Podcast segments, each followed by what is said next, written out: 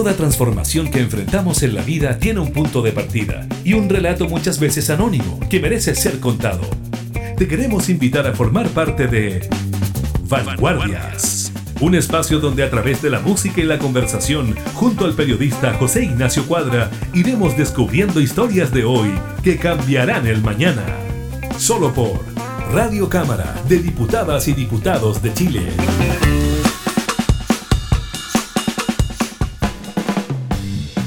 Hola, ¿cómo están amigas y amigos de Vanguardias? Historias de hoy que cambiarán el mañana. Sean bienvenidas y bienvenidos a una nueva edición ya adentrándonos en este nuevo año 2022. Y para comenzar, en el capítulo del día de hoy vamos a hablar de historia, porque finalmente un pueblo que no tiene memoria no puede construir presente. Este día de hoy vamos a hablar sobre un libro bien interesante que se acaba de publicar que se llama Historias para la Ciudadanía, donde se da cuenta de forma historiográfica de la vida de nuestra querida nación. Pero para comenzar, vamos con una canción. Te la dejo a ti, Marcelo. ¿Sabes qué? Mejor lo voy a proponer yo. Vamos con ese tema de los auténticos decadentes con Mola Estás en Vanguardias. Historias de hoy que cambiarán el mañana. Vanguardias.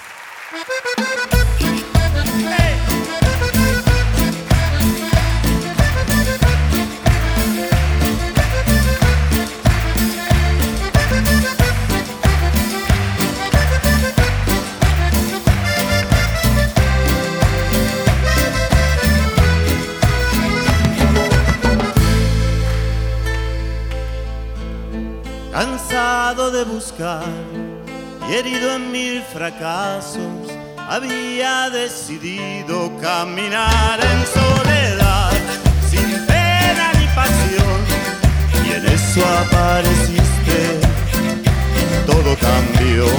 Me fui acercando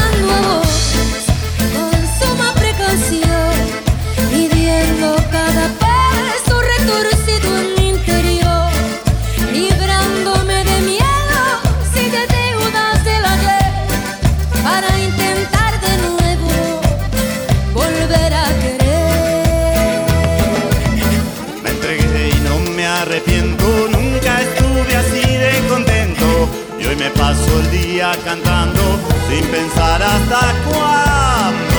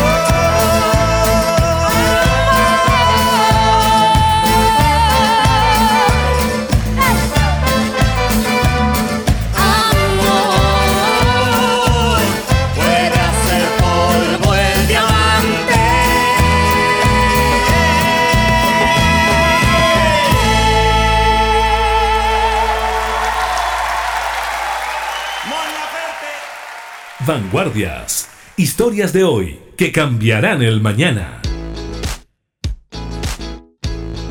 Chile a lo largo de su vida republicana ha sido testigo de un sinfín de acontecimientos, desde el nacimiento de la idea de nación o la instauración de regímenes totalitarios. Sin embargo, siempre se ha escrito desde una historia oficial que ha privado de matices a quienes se adentran a conocer su memoria. En aquel contexto, el académico de la Universidad Católica de Chile, el historiador Rafael Sagredo Baeza, acaba de publicar bajo la editorial SM su libro Historias para la Ciudadanía, donde a través de sus 215 páginas da cuenta de diversas omisiones y ciertos realces de diferentes acontecimientos que configuraron la forma de ver al país. Vanguardias. ¿Cómo estás, Rafael? Bienvenido al programa el día de hoy. Hola, me da gusto saludarte y saludar a, todos quienes escucharán esto. Nosotros muy contentos de tenerte acá y de adentrarnos en el mundo fascinante como es la historia. A mí lo que me llama la atención de, este trabajo que amablemente nos facilitaron desde la editorial es que tú al comienzo haces referencia a tu nieta y hablas de que eh, hoy día puede hacer desorden, pero quizás mañana eso ya lo va a tener que ordenar, ¿no? Y va a poder saber cómo es el orden de las cosas. ¿Será que un poco la historia y la, y la vida en sociedad es eso? Que de repente hay momentos para hacer desorden y después tenemos que ir ordenando.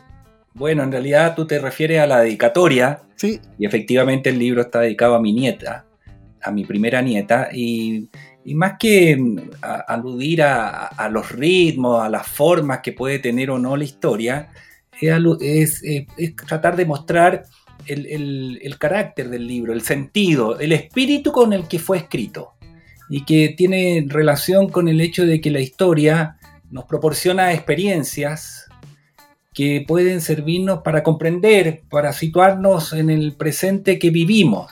Entonces, eh, a medida que vamos creciendo, como va a ir creciendo mi nieta, eh, somos eh, al principio el centro de toda la atención y hacemos lo que queremos, pero en la medida que nos vamos insertando en la, en la sociedad y vamos tomando los ejemplos que nos colocan los demás, formamos parte de una comunidad que también implica responsabilidades, ¿no? Y para comprender esas responsabilidades, como para disfrutar de los derechos que nos da la sociedad, a mi juicio la historia es un muy buen in- insumo, un muy buen antecedente, ¿no?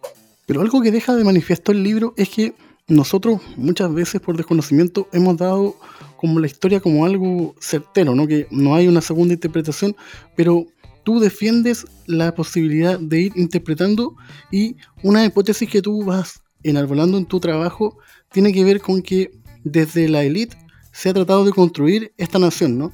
Bueno, lo primero es que la historia, es- la historia no es contar un cuento, no es, la, no es crónica, no es narrar. Incluye narrar, es necesario narrar cosas, pero el historiador o historiadora tiene la obligación de, explicar, ¿no? Y de comprender, de ofrecer algo comprensivo. Bueno, desde ese, algo analítico en el fondo.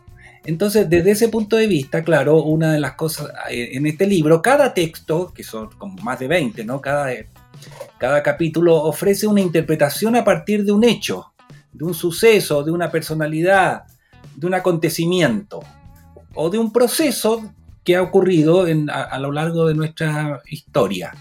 Eh, y desde ese punto de vista uno dice relación, claro, con, con las élites y su papel en la historia de Chile, como organizadores de, de la República, por ejemplo, ¿no?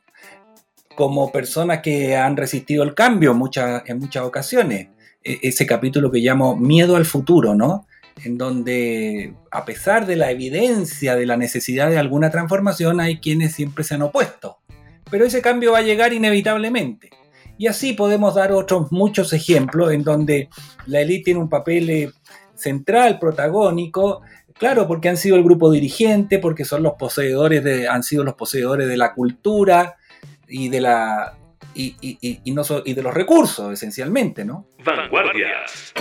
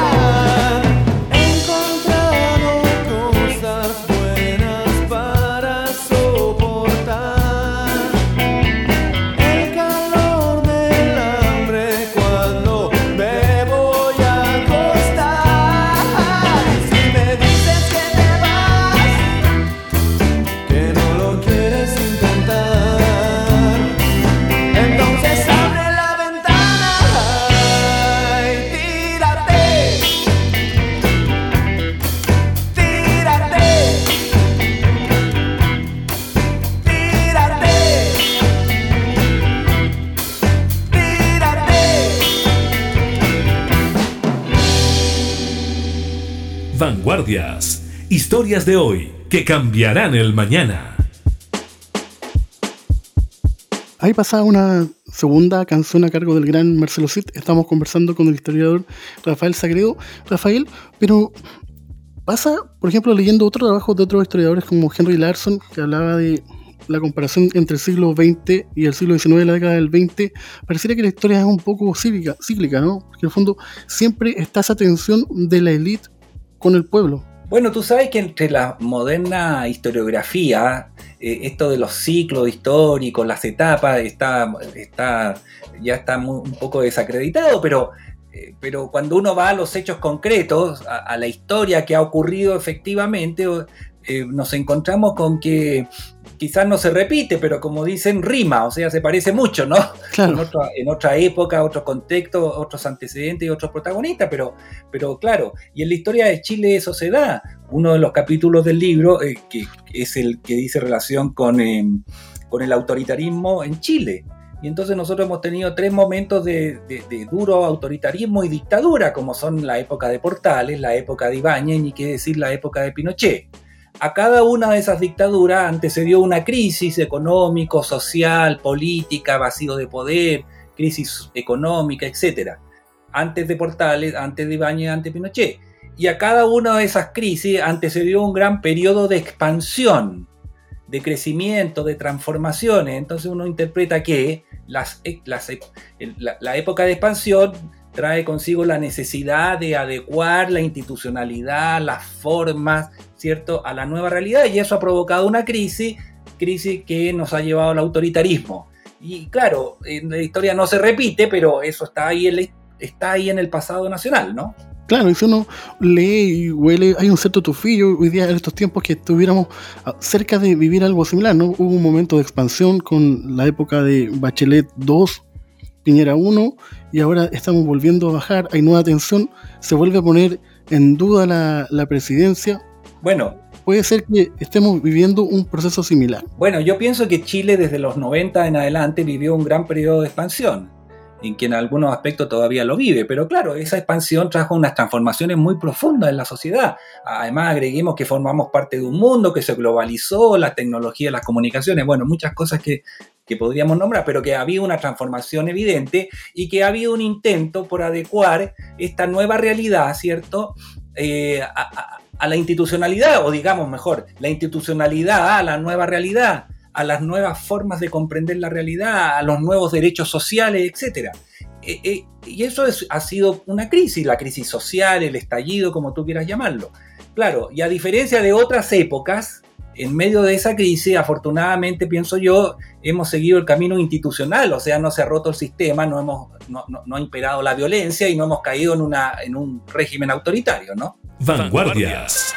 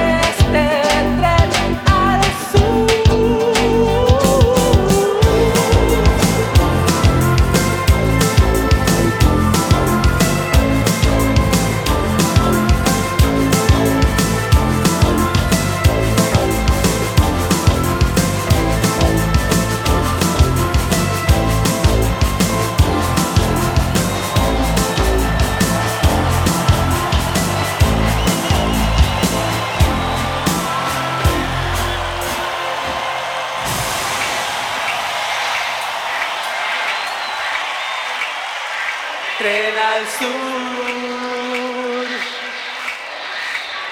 Tren al sur. ¡Fuerte! Tren al sur. Chasquidos.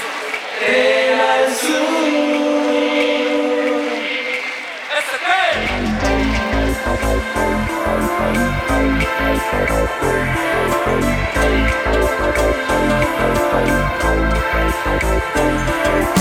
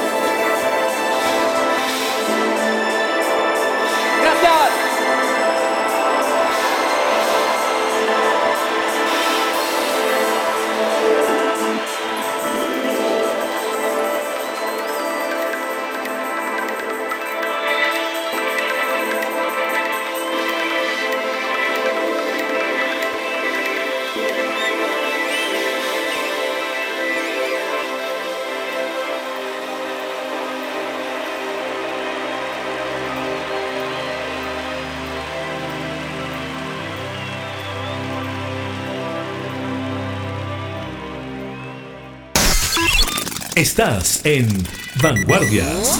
Historias de hoy que cambiarán el mañana.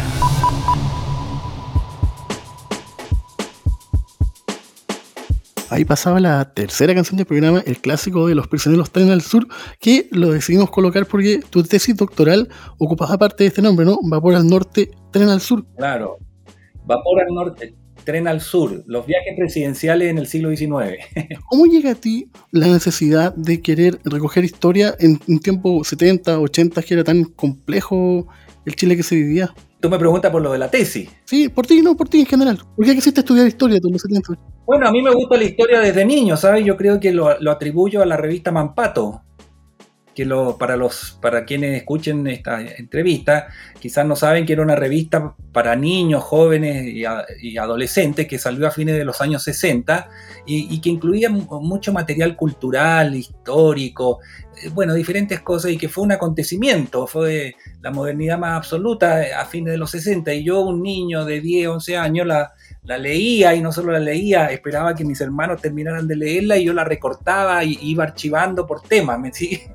Y además que yo creo que también influyó que tuve algún, algún buen profesor en el colegio que estimuló, estimuló mi, mi- mi interés por la historia, mi padre también, de alguna manera, porque traía el diario, siempre estuve enterado de lo que estaba pasando, porque, paréntesis, para hacer, a mi juicio, historia y hacer buena historia hay que vivir el mundo que a uno le toca, ¿cierto?, Eh, eh, en el que a uno le toca estar. Bueno, y, eh, y al momento de postular a la universidad, postulé historia, a, la pedagogía en historia, y descubrí que me encantaba hacer clase, y descubrí que me encantaba enseñar, y, y- e investigar y escribir, y bueno, y, a- y aquí estamos. y ahí has pasado por varios países, has estado en México y hoy día también estás en la Biblioteca Nacional. eh, Nacional. ¿Tú cómo sientes hoy día el aporte de, de Internet a la, a la defensa de la historia? ¿Es bueno? ¿Es malo? ¿No es tan bueno ni tan malo? Bueno, el aporte de Internet era- es extraordinario. Eh, eh, Imagínate en esta época, además de la tecnología, ¿no? En general, eh, porque eh, sobre todo en esta época de pandemia en que ha estado todo cerrado, que no se, puede, no se podía circular, uno tenía acceso a través de Internet a archivos digitalizados. Y entonces, si bien eh, la actividad de los estudiosos del pasado de alguna manera se vio afectada, pero bueno, pudimos salvar con, los recursos digitales, ¿no? Entonces, eso por lo pronto, desde el punto de vista de la historia, porque me parece que lo- los beneficios de toda la globalización de las telecomunicaciones, Internet, el mundo virtual, todos los conocemos, ¿no? Claro. Y alguien que, por ejemplo, en tu libro que tú das cuenta es de Claudio Gay, cuando iba recorriendo Chile, algo que hoy día sería impensado, ¿no? Porque iba a pie, estuvo más de 20 años de norte a sur, y tú ahí explicas que ese fue un mandato para ir construyendo la nación. ¿Cómo funciona ese fenómeno? ¿Cómo, cómo alguien puede decir, desde aquí quiero construir esta verdad y que esa se instale? Bueno, ahí tienes tú el capítulo sobre cierto eh, eh, arte, naturaleza y nación, el futuro de Chile delineado en un mapa, o, o lo de la historia como política que escribe Claudio Gay. Ahí tú ves, eh, la interpretación es como la ciencia, el conocimiento, ¿no? Ayuda a la construcción de comunidad, de nación, en, ese, en el siglo XIX, de la, de la nación. Porque en la medida en que tú contratas a un científico, como era Claudio Gay, y le pides que explore Chile, que haga una geografía de Chile, que identifique sus recursos naturales, los topónimos, que cense, que mida, etc., eh, vas adquiriendo instrumentos para el ejercicio de la soberanía, pero además como este señor viaja por todo Chile, va, va escuchando las tradiciones, las costumbres, las historias, el folclore, es un verdadero antropólogo, etnógrafo, historiador, y todo eso es lo que va contribuyendo a formar una, una- una cultura, y una cultura en donde muchos se reconocen, ¿no? Y, y eso va creando lazos. Y si además te piden, como le pidieron a él, que haga un mapa, el primer mapa de Chile, entonces la gente ya se ve eh, materialmente, esto es Chile, estos son los límites, y además le piden que haga una historia. Y, to- y todos sabemos que la historia sirve para formar comunidad. En el mundo moderno que vivimos todas las iden- identidades locales, la- las minorías, etcétera, que, que reivindican derechos y, y que reivindica, reivindican sobre todo el derecho a estar en el futuro, parten por tener una historia. Porque tú lo mencionabas al comienzo, o sea, la historia no es para atrás, la historia es para adelante. O sea, cuando uno no tiene historia, en realidad lo que no tiene es futuro, porque no tiene base sobre la que construir. Bueno, dicho eso, Claudio Gay es el que escribe la primera historia de Chile, hace el primera geografía, el primer mapa de Chile, ide- identifica sistemáticamente nuestros, nuestros recursos y todo eso no solo le sirve al Estado, a la sino que va creando comunidad, lazos, nación. Vanguardias.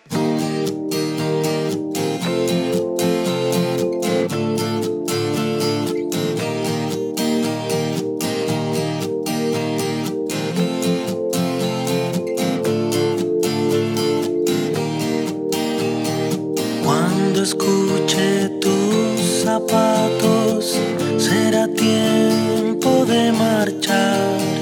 Las campanas están lejos, pero yo las oigo acá.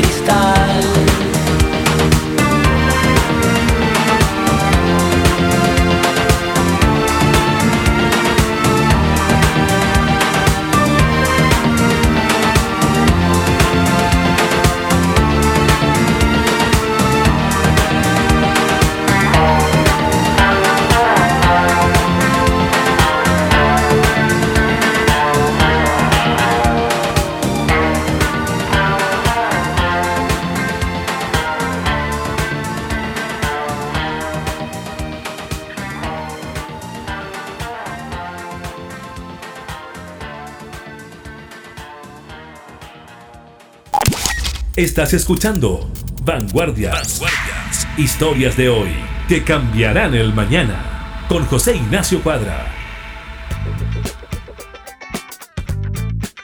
Ahí pasaba una nueva canción. Estamos conversando con Rafael Sagredo sobre su último libro, Historias para la Ciudadanía. Estábamos hablando de, de la memoria que se construye a través de la historia y es inevitable pensar en este libro de George Orwell, 1984, cuando se habla de, esta, ¿no? de la construcción de la posverdad. ¿Y no será que hoy día estamos aconteciendo un poco eso, donde los movimientos sociales de lado y lado están destruyendo la historia de los últimos 30, 40 años en pos de construir una nueva verdad? Bueno, lo de Orwell más bien es una distopía, o sea, él se imagina el año 84, eso lo escribe por allá a mediados del siglo XX, antes incluso. 58 por ahí. Claro. Entonces, lo que te, eh, hoy día, bueno, por supuesto, la, la, la, las sociedades cambian y, y, si cambian las sociedades también cambia lo que entiende por historia y si cambia lo que entiendes por historia, cambia también la historia. ¿En qué sentido? Cambia las representaciones que haces del pasado.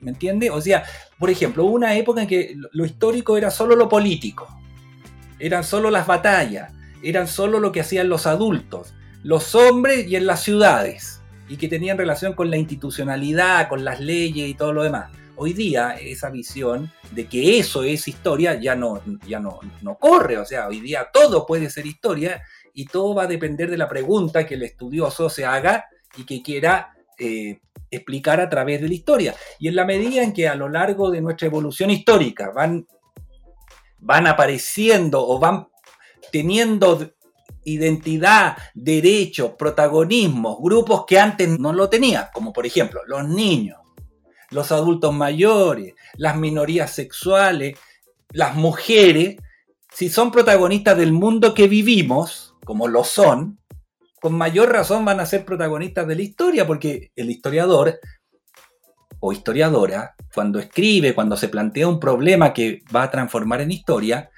lo hace a partir del mundo en que está viviendo, ¿no? De su contemporaneidad. Toda historia es hija de su tiempo, ¿no?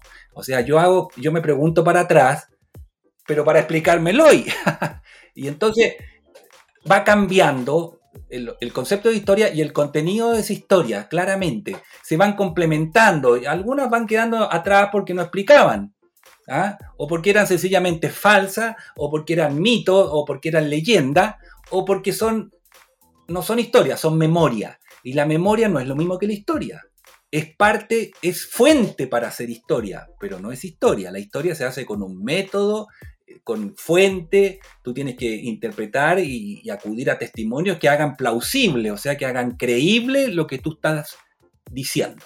Pero, por ejemplo, en una parte del libro tú comentas una, no sé si llamarlo anécdota, donde Chile sale a defender a Perú de un supuesto agravio de España. Claro. Tú mismo colocas en el libro que eso no, no se comenta no, pues demasiado. No se sabe. y eso, La guerra contra España. Claro, y eso en el fondo eh, se oculta. ¿Por qué? Porque conviene seguir diciendo que Chile y Perú han vivido eternamente enemistados. ¿Cuál será la explicación de eso? Exacto, o sea, no sé si es una cosa planificada, ¿sí? una operación, pero obviamente en la, en, la, en la forma en que nosotros comprendemos a nuestros vecinos, particularmente a Perú y Bolivia, es una forma bastante, es una forma muy poco comprensiva, en donde lo que exaltamos esencialmente es nuestra nacionalidad, nuestros triunfos, ¿cierto? Nuestra épica militar ante ellos, y en donde, por supuesto, ellos quedan muy deprimidos. Pero aquí, en este capítulo sobre la guerra eh, contra España de la década de 1860, ¿cierto? Los lectores van a, y lectoras van a poder eh, leer que en la, en la, década del 60 Chile y Perú se unieron en una guerra contra España, ¿cierto? Y Chile ayudó a Perú, Chile que aparentemente no tenía nada que ver, se ayudaron mutuamente y derrotaron a los españoles. Y entonces lo que queremos decir es que en este mundo globalizado, en este mundo de colaboración, ya es hora que empecemos a mirar aquellos elementos que nos unen con nuestros vecinos, particularmente con los peruanos. Bueno, y podríamos hablar de muchas otras cosas, relaciones intelectuales, relaciones culturales, relaciones económicas, relaciones familiares. Pero claro, hasta ahora lo que principalmente se ve es todo aquello que nos hace aparecer a nosotros como mejores, más poderosos, triunfantes sobre este tercero que sería Perú-Bolivia. Y eso es súper interesante, ¿eh? perdón por todos los spoilers que estamos haciendo, chiquillos, pero van a quedar contentos cuando lean el libro, que Chile nace de eso, ¿no? De la idea de que era un lugar que nos daba muchas ganas de venir a visitar y poco a poco, desde la élite, se trata de construir la idea de que es un Claro. lugar bueno y poco menos que somos el Edén que tanto se dice en el himno patrio, ¿no? Claro, ese es el capítulo que tú aludes del, de- del orden natural al autoritarismo en Chile. Fe- Efectivamente, Chile nace como los de Chile, o sea, Diego Almagro derrotado, lo- los fracasados.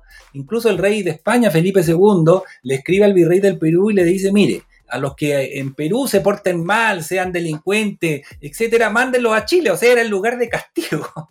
Pero bueno, desde Pedro de Valdivia también comienza una, una concepción, una representación de Chile como la mejor tierra, ¿cierto? En las cartas al rey. Y a lo largo del periodo colonial, Chile como jardín del Edén. Bueno, y ya en el periodo republicano, ¿cierto? Chile se presenta como, como un lugar donde la naturaleza es muy pródiga, verá. Bueno, el jardín del Edén, como dice la canción nacional, pero a eso le agregan, le agregan la idea del asilo contra la opresión, o sea, a este mundo natural tan, tan maravilloso, ¿cierto? Tan pródigo, agreguémosle una institucionalidad política que corresponda y por eso esta idea del orden y para que haya orden, autoritarismo. Entonces ahí tú tienes, te fijas, otra interpretación de nuestra historia, que no se queda en la época de la independencia o en la época de la organización nacional, sino que tú la puedes aplicar para comprender lo que está pasando hoy día, por ejemplo. Claro, que en el fondo ahí también se recoge que siempre ha estado esa tensión, ¿no? De, de un lado de Claro. decir que la institucionalidad está siempre en constante peligro cuando hay cambio, ¿no? Es como lo que pasa con la economía. Claro, entonces hay una tensión entre, como si fueran incompatibles, la libertad con el orden. Pero cuando uno habla de orden, y como lo ha dicho eh, otro historiador, Iván Jaxi, estamos hablando de institucionalidad, o sea, de imperio de la ley. ¿ah? Eh, hoy día. En el pasado, claro, no, probablemente no, no tanto. ¿ah? Vanguardias.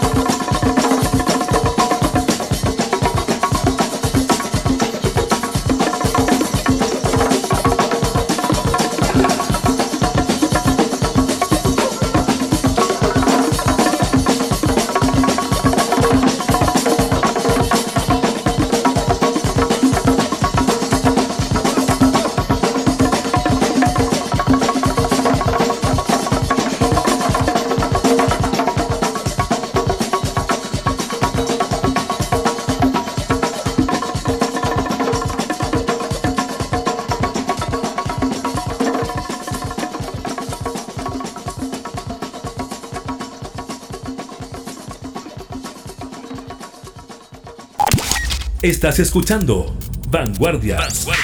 Historias de hoy que cambiarán el mañana. Con José Ignacio Cuadra. Ahí pasó la penúltima canción del programa, todos juntos del Jaivas. Estamos conversando con el historiador Rafael Sagredo sobre su libro Historias para la Ciudadanía de editorial SM. Rafael, tú como historiador, yo sé que es muy pronto decirlo, pero ¿cómo crees que será observado el estallido social? Bueno, es que mira, eso es difícil de saber. Hoy día nos parece un hecho absolutamente fundamental, extraordinario, ¿cierto? Eh, imposible de omitir. Pero bueno, esto, eso va a ser así dependiendo de lo que ocurra eh, todavía hacia adelante, ¿no? Y claro, y si, y si como esperamos todo sale bien y, y nos damos una institucionalidad nueva, etcétera, etcétera, bueno, va a aparecer como un momento en que se hicieron absolutamente visibles, imposible de desconocer todas las reivindicaciones, reclamaciones, etcétera, de la, sociedad chilena y el momento, ¿cierto?, en que eh, comenzó este proceso de alguna manera. Pero todos sabemos que en la historia las cosas no aparecen en, un primer día así tan evidentemente.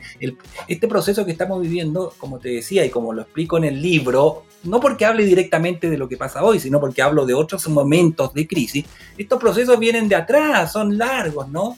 O sea, es una sociedad que en los últimos 30, 40 años ha cambiado mucho y que necesitaba adecuar su institucionalidad, su forma, su concepción de la sociedad a la nueva realidad que había, que había provocado ese cambio. Cambio que era muy positivo por muchos conceptos, ¿no? Claro, o sea, tú como ciudadano le tienes fe al, al proceso.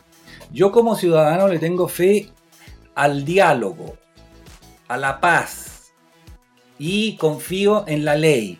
Como se decía en la antigüedad romana, todos somos esclavos de la ley para poder ser libres. Por lo tanto, repudio la violencia, cualquiera que ésta sea, ¿no? Y, por, lo que estamos viendo es que en medio de esta crisis, en medio del estallido social, y a pesar de todo, estamos conversando, ¿no? Y estamos, variedad de personas, representantes de todos nosotros, tratando de, o haciendo un nuevo, una nueva carta fundamental. Por supuesto que confío. Claro que sí. Rafael, y si la gente quisiera eh, conseguir el libro, ¿cómo lo puede encontrar? ¿Dónde lo encuentra?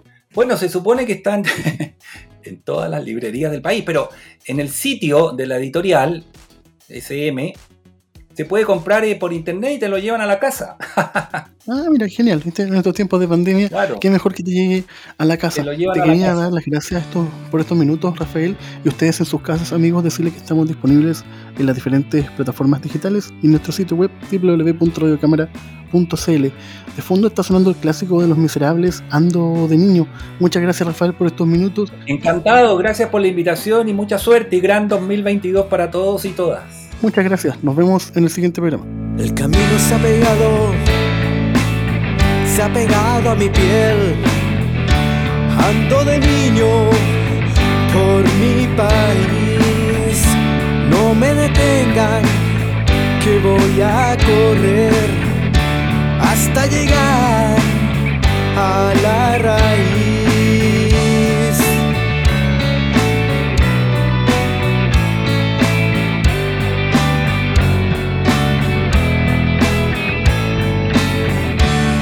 Sudar por mis hermanos, sangre común, de mano en mano, descalzo y luto y caminar. Lo digo triste, este luchar.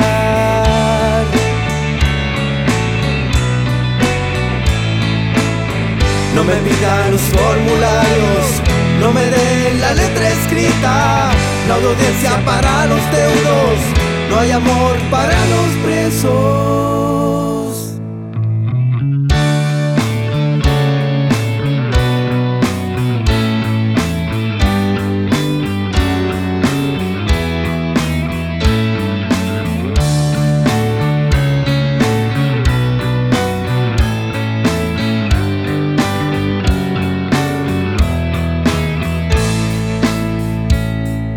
Camino se ha pegado, se ha pegado a mi piel.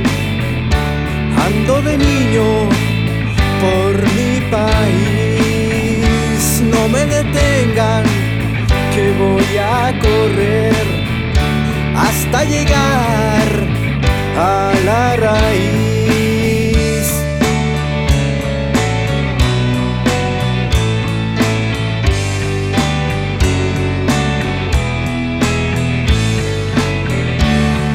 Sudar por mis hermanos, sangre común de mano en mano, descalzo y luto mi caminar.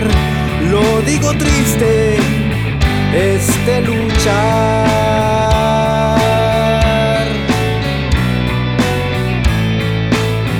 No me pidan los formularios, no me den la letra escrita. No hay audiencia para los deudos, no hay amor para los presos.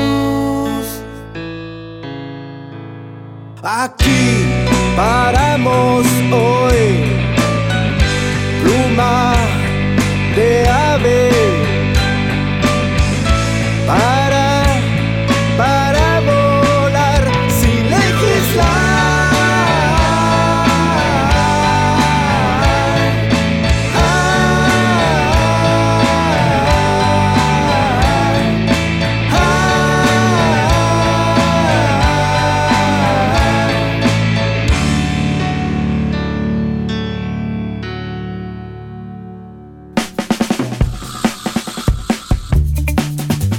invitado a revisar esos relatos e historias muchas veces anónimos que siempre merecen ser contados. Fue Vanguardias. Historias de hoy que cambiarán el mañana. Radio Cámara de Diputadas y Diputados de Chile. Acercando las leyes.